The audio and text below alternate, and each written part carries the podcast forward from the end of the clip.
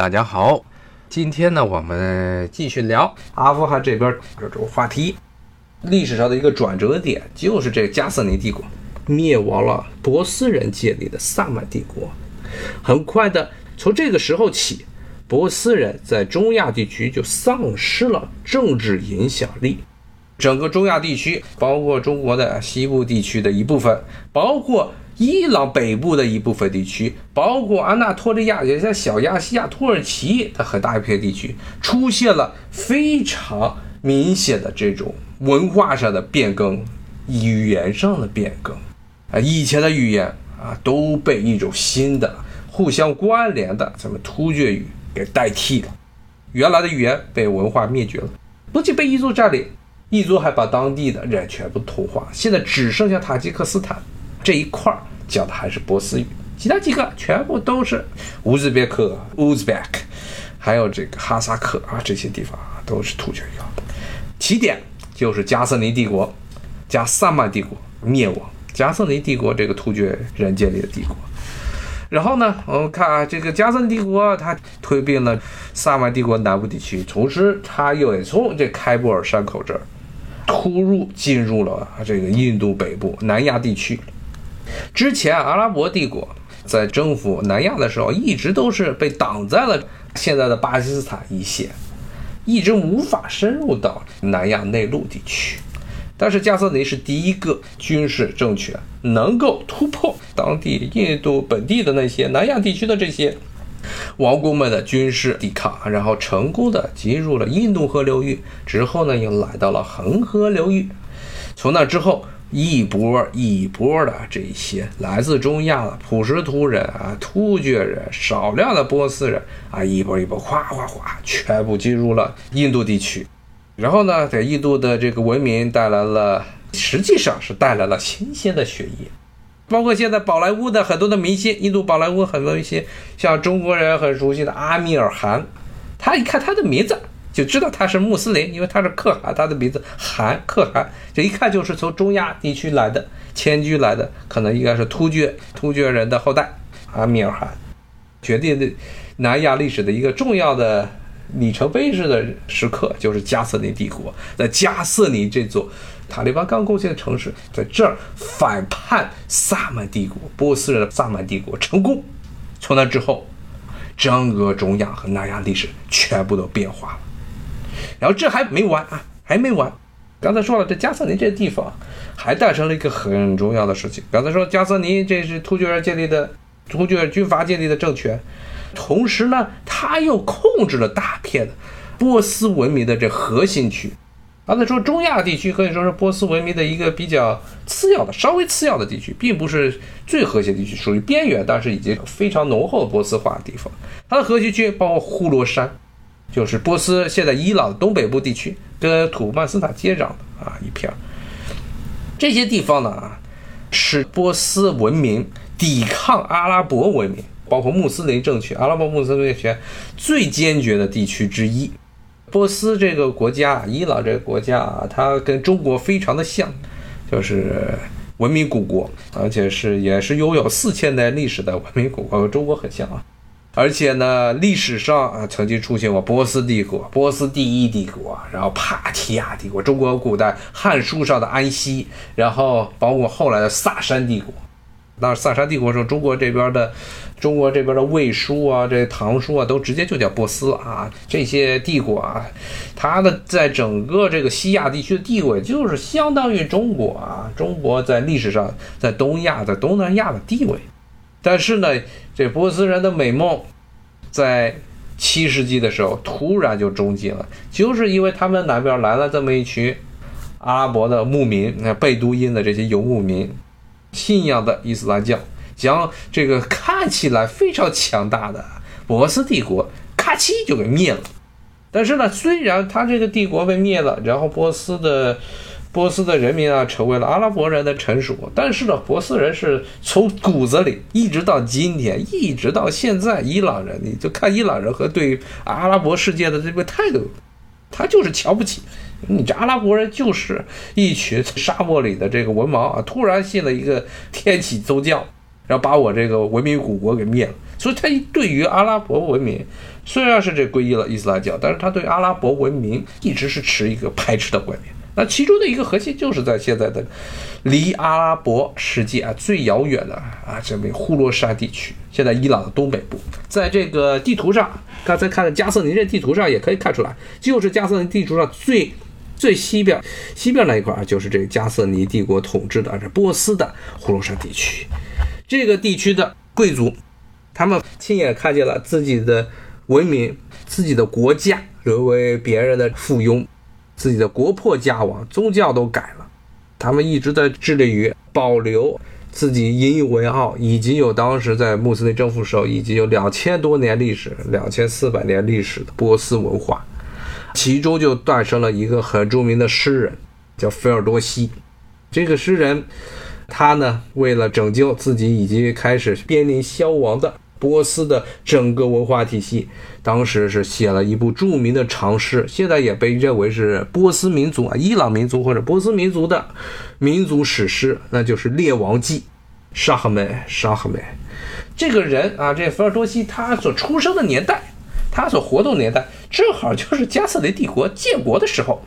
所以菲尔多西编这个《列王记》，他实际上是带有一定的政治目的的。因为当时加瑟尼的这个军阀刚刚自己建国的时候啊，他自称自己是热爱波斯文化的，虽然他是个突厥人，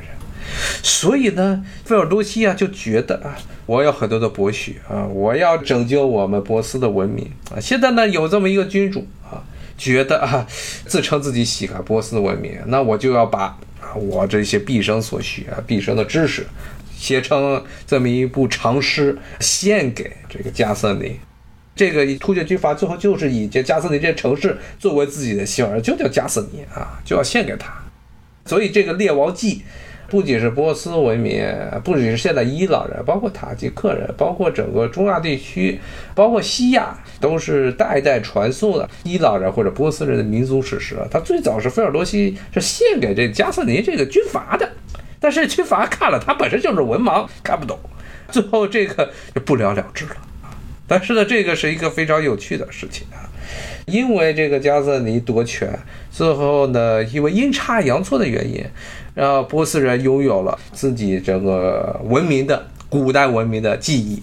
很多的历史，很多的这些波斯的神话。是靠着这本《列王记》流传到了今天，很多在伊斯兰文明到来之前的波斯的历史、波斯的神话故事、波斯的大英雄、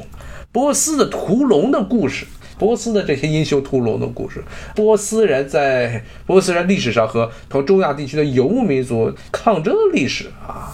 包括后来萨珊帝国，也就是在中国唐朝时候并驾齐驱的萨珊帝国，它的历代的帝王的。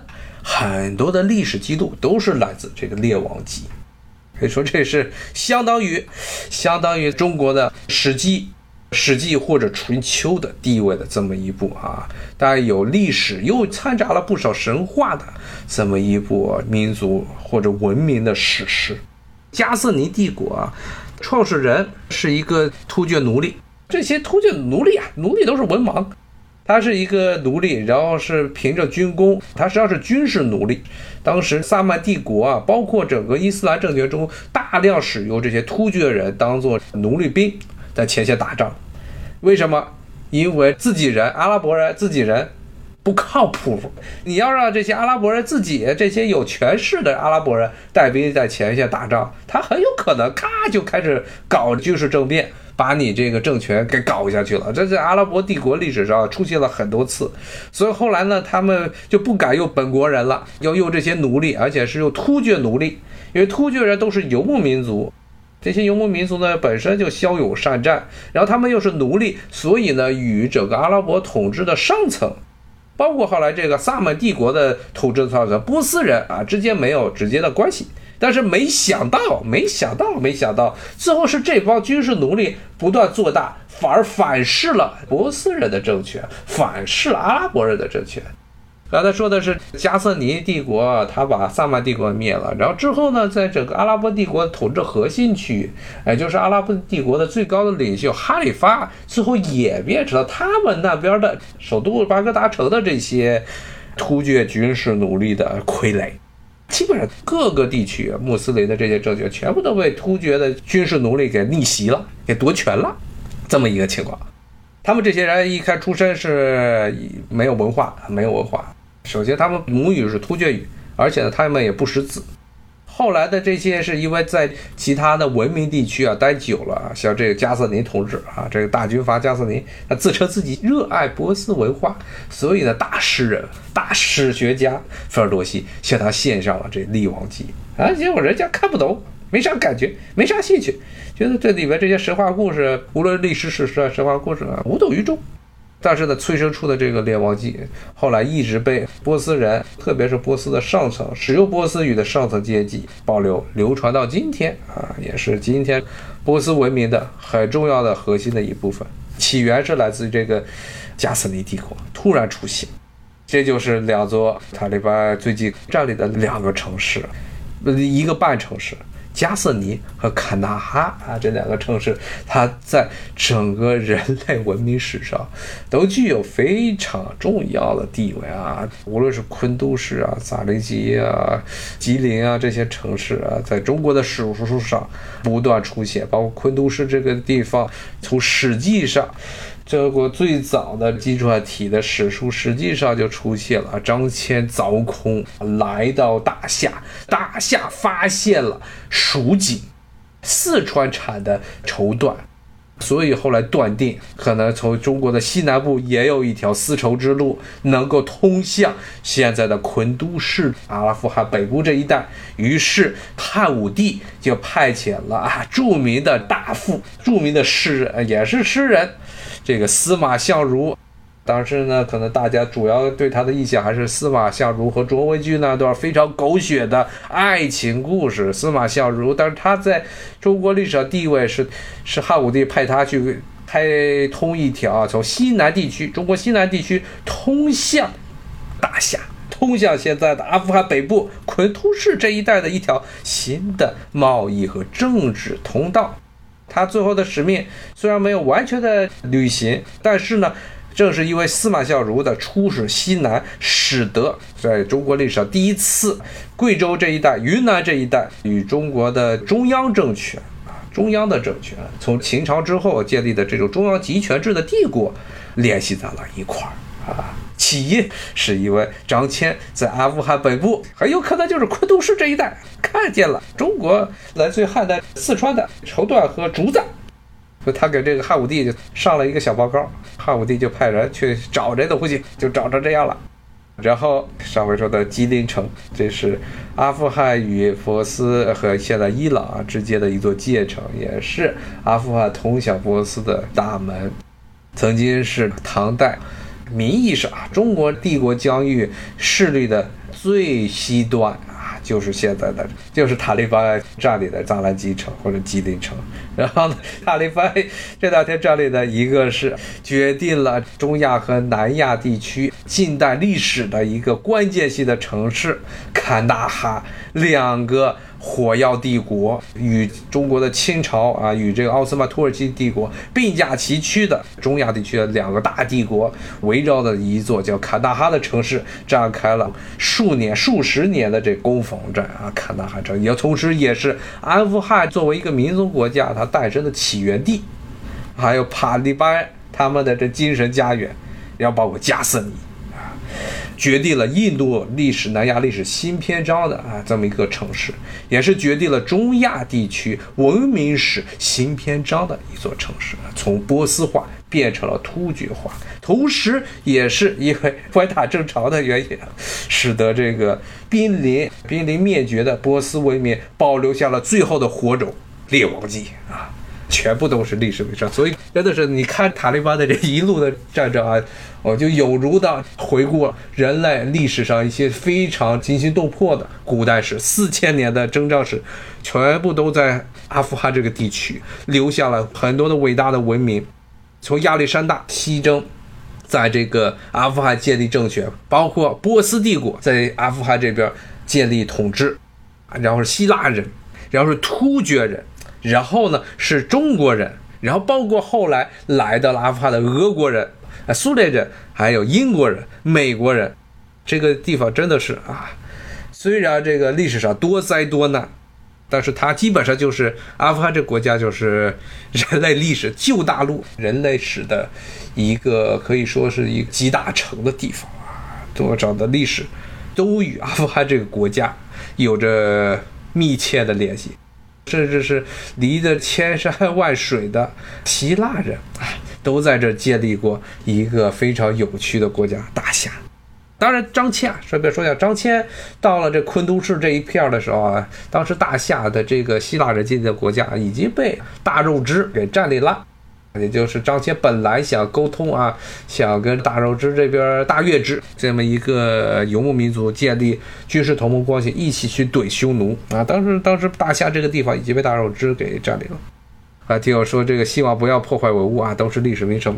我估计这一回啊，至少啊，你像从这个塔利班现在的这些作风来看，过去二十年他确实是学到了很多东西，学到了很多，特别是现在至少他能团结了。可以团结非普什图族裔的其他人啊，那东北部地区啊，真的是政府军兵败如山倒。这本来应该是抵抗塔利班统治、普什图人统治最坚定的地区，结果呢，在这一次的内战之中是最先归附塔利班的，真的是让人震惊。说明现在的塔利班经过这二十年与美国人的斗争，他确实是学到了不少东西，学了很多民族民族团结。至少呢，从这个角度来看，塔利班至少在从表面文章上来说，不论是表面文章还是他实际上的像东北部地区搞的这种统一战线，确实是跟二十年前有了比较大的区别。是否能够不破坏文物啊？这个得看他们之后的情况。但是现在的阿富汗形势确实是很像是这个四八年冬、四九年初啊，三大战役啊，差不多是那个时代。下一步，只要如卡达哈被攻陷，然后北边的东北部地区最后一座大城莫扎拉沙里夫如果被攻陷，那基本上就相当于平津战役结束，辽沈战役结束，现在呢就剩下一个首都孤城喀布尔。当然，现在呢，周边很多国家都在劝和，说一看这个，包括喀布尔南大门加斯尼都被攻陷了，很多国家都在劝和啊，包括他们现在正在应该是在卡塔尔多哈，政府军和塔利班正在开会研究和谈的事情，包括呢，俄国也包括中国，也包括了一些欧洲国家，包括美国都有派代表去。可能周边很多国家都是有一些自己的一些利益考量，但是对于阿富汗本国人来说，特别是对于塔利班来说，这是个千载难逢的机会。真的是整个阿富汗的历史啊，这个地区啊，有另外有个很有趣的一点啊，你别看历史上这么多的帝国，这么多的强盛文明来了去去了又来啊，中国人也是来了去去了又来，波斯人是来了去又来，然后突厥人在这来了啊，然后在这待着了，但是呢。这个国家的主体民族啊，不是主体民族占人数最多的啊，特别是南部区占人数最多的这普什图人，他还真的就是在这个地方啊一扎下来，就差不多有四千年了，四千年，可能最早一个追溯于最早期的这雅利安人啊，印度人。和这个波斯人，甚至很多的这些印欧语系的这些民族，他们共同的祖先，早期的雅利安人从中亚地区南迁之后，从中亚地区啊一路往南，首先第一站就是来到阿富汗，很多人在这里边定居，然后呢形成了著名的这普什图普什图人，这些人普什图人从雅利安人他们的祖先雅利安人来这定居，应该有四千年的历史了，然后到今天。居然还保持了自己的民族的一些特征，民族的语言啊，也是一个奇迹了。在这么一个世界各大文明的一个十字路口上啊，能够保持自己的语言，能够保持自己的文化的这么一个身份啊，虽然他其实是对于国家、对于民族的认同感不如对于部落的认同感强啊，但是他们这些地方啊，他这些普什图居然还能一做到今天，也是一个非常古老的民族了。啊，这个古老民族最新的代表就是这个塔利班，后边的历史会是什么呀？这个在中亚地区的这一系列的波澜壮阔的各个帝国在这你争我夺的历史啊，后面新的一个篇章将会是怎么书写啊？我们还得慢慢来看。至少从现在的这个情况来看，真的是很让人想到了四九年的南北和谈，现在发展实在是太快了，完全是美国人自己也没想到会如此快的啊，这政府军废蜡不堪就被打成屁滚尿流。很多地区就是直接的放弃了抵抗，直接就投降了啊！说明其实政府军内部也有很多人不愿意打仗，他们的政府军里克扣军饷的这个情况也非常的严重。别看这个美国砸了很多的钱，但是很多的士兵啊，实际上好多月啊都没发工资了，警察也是很多月没发工资了，所以他们其实说斗志非常的低。反而是有这么一个企图统一全国的塔利班政权，他的士气和他的这个意志要高于政府军啊，导致了现在政府军节节败退，甚至连之前很多所谓的海外的观察家认为塔利班人没有攻占大城市的能力，但是现在来看啊，他占了很多的大城市，呃，又不禁让人联想到了四七年、四八年的时候，首先是济南。然后是河南的一些城市，然后是包括东三省的这些省会。呃，听我说，这个普什图语和波斯语能交流吗？这是两种语言，普什图语和波斯语是亲戚，但是这两种语言无法互相交流。这也是后来波斯啊，波斯帝国一直在这个地区啊统治不稳的一个原因。波斯人一直没有办法把普什图的这片地区啊彻底的波斯化，都是山区。大家看刚才地图也知道啊，这中部一大堆的山。那这些山区统治啊，对于古代的这些帝国来说都是非常头疼的事情啊，不光是波斯人的问题啊。你看中国，中国古代刚才说了，司马相如开凿了所谓的西南道。从这个云南呀、贵州，从汉代的时候，基本上和中央建立了联系。但是呢，一直到了清朝的时候，雍正帝还在这搞这改土归流。当时这些地区很多人也都是不说汉语的，那个时候还是一个很头疼的事情。其实普什图也是波斯人在这建立了很长久的统治，但是呢，波斯语和普什图语它之间是不互通的。波斯语是阿里亚利安人后来来到波斯高原之后自己就独立形成的一个语言，与普什图语差异比较大，无法互通。所以呢，这两个语言不通，加上山区难以控制，所以呢，虽然波斯后来建立的这些政权都曾经啊统治过阿富汗地区，但是一直无法彻底的摆平这个当地的这些分离势力。最后呢，使得阿富汗彻底的从波斯的文化圈中独立出来。但是它实际上还是受到了一些波斯文明的影响，形成了现在的阿富汗的这么一片国土。有一个很有趣的啊，顺便说一下，就是这个突厥化的事儿啊。其实啊，这突厥化刚才说了，从加瑟尼取代了啊萨满帝国，成为中亚一个很重要的政权开始啊，这个基本上突厥化就完全没有回头路了。